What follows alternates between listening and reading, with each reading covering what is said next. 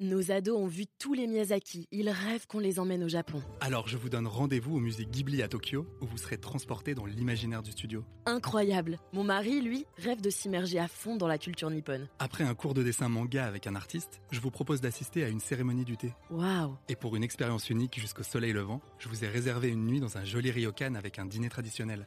Je nous y vois déjà. Avec Marco Vasco, ne rêvez plus, vivez votre voyage l'esprit libre. Au rendez-vous sur marcovasco.fr pour imaginer votre prochain voyage sur mesure. Les podcasts du Figaro. On vous l'a assez répété, nul n'est censé ignorer la loi. Et notamment en matière d'alcool, où le moindre faux pas peut vous faire finir la nuit en cellule. Pourtant, les législations en matière d'alcool sont parfois marquées du sceau de l'absurdité. Voici les plus incohérentes auxquelles vous pourriez un jour être confronté.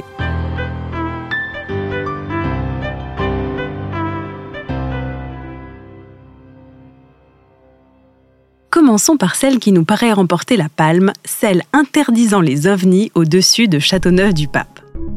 Une appellation dont la singularité repose sur plusieurs caractéristiques.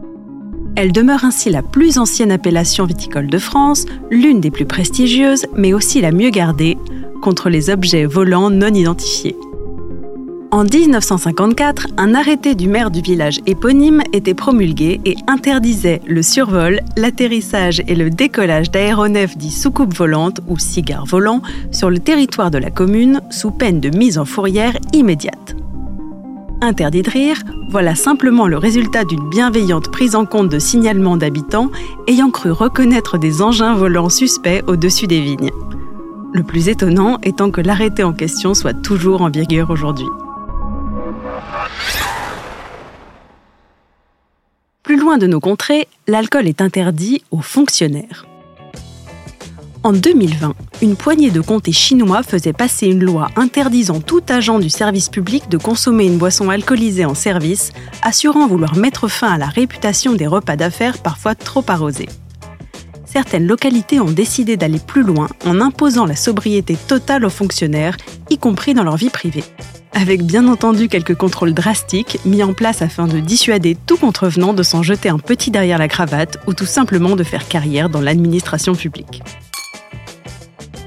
Autre latitude, autre exotisme. Il y a encore peu, en Russie, la bière n'était pas considérée comme de l'alcool, mais comme une simple denrée alimentaire. Cela impliquait qu'il n'était pas nécessaire pour les commerces d'obtenir une licence pour en vendre, ou encore que les publicités pour les bières n'étaient pas encadrées comme celles promouvant les autres boissons alcoolisées.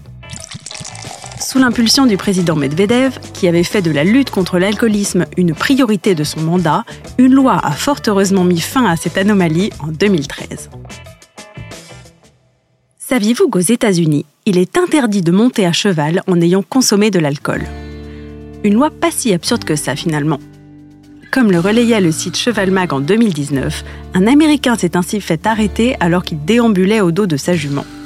En France, aucun risque que cela arrive, puisque dans le droit français, les équidés ne sont pas considérés comme de véritables véhicules. Un peu plus au nord, une ville canadienne résiste à l'alcool depuis 1878. Si le Canada autorise bien entendu la vente d'alcool, la commune de Raymond, au sud-ouest du pays, fait figure de petit village gaulois résistant au moindre verre de vin ou de bière. Dans le pays, la loi de tempérance autorise les localités à décider de la législation des produits alcoolisés sur leur territoire. Concernant Raymond, l'interdiction dure depuis la création de la ville à la fin du 19e siècle et malgré un vote pour la remettre en cause en 2022, les habitants ont tenu à 51,9% à maintenir cette loi. Question de majorité. Enfin, concluons cette série d'hérésies par un sage retour dans nos contrées. Ainsi, l'approche des Jeux olympiques de Paris 2024 soulève bon nombre de questions d'organisation, parmi lesquelles l'alcool. Sur le sujet, le comité a tranché. Contrairement à Rio en 2016 ou à Londres en 2012, il ne sera pas possible d'en consommer dans les enceintes accueillant les épreuves. La règle aurait pu s'arrêter là, mais il a été décidé que les loges VIP feraient exception, au prétexte que ces lieux sont régis par la loi sur la restauration et non à la loi E20.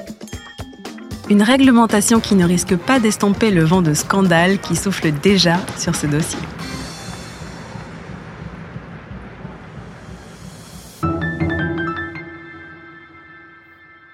Merci d'avoir écouté ce podcast. Je suis Alicia Doré, journaliste et responsable éditoriale du Figaro 20, et vous pouvez nous retrouver sur Figaro Radio, le site du Figaro et sur toutes vos plateformes d'écoute. À bientôt.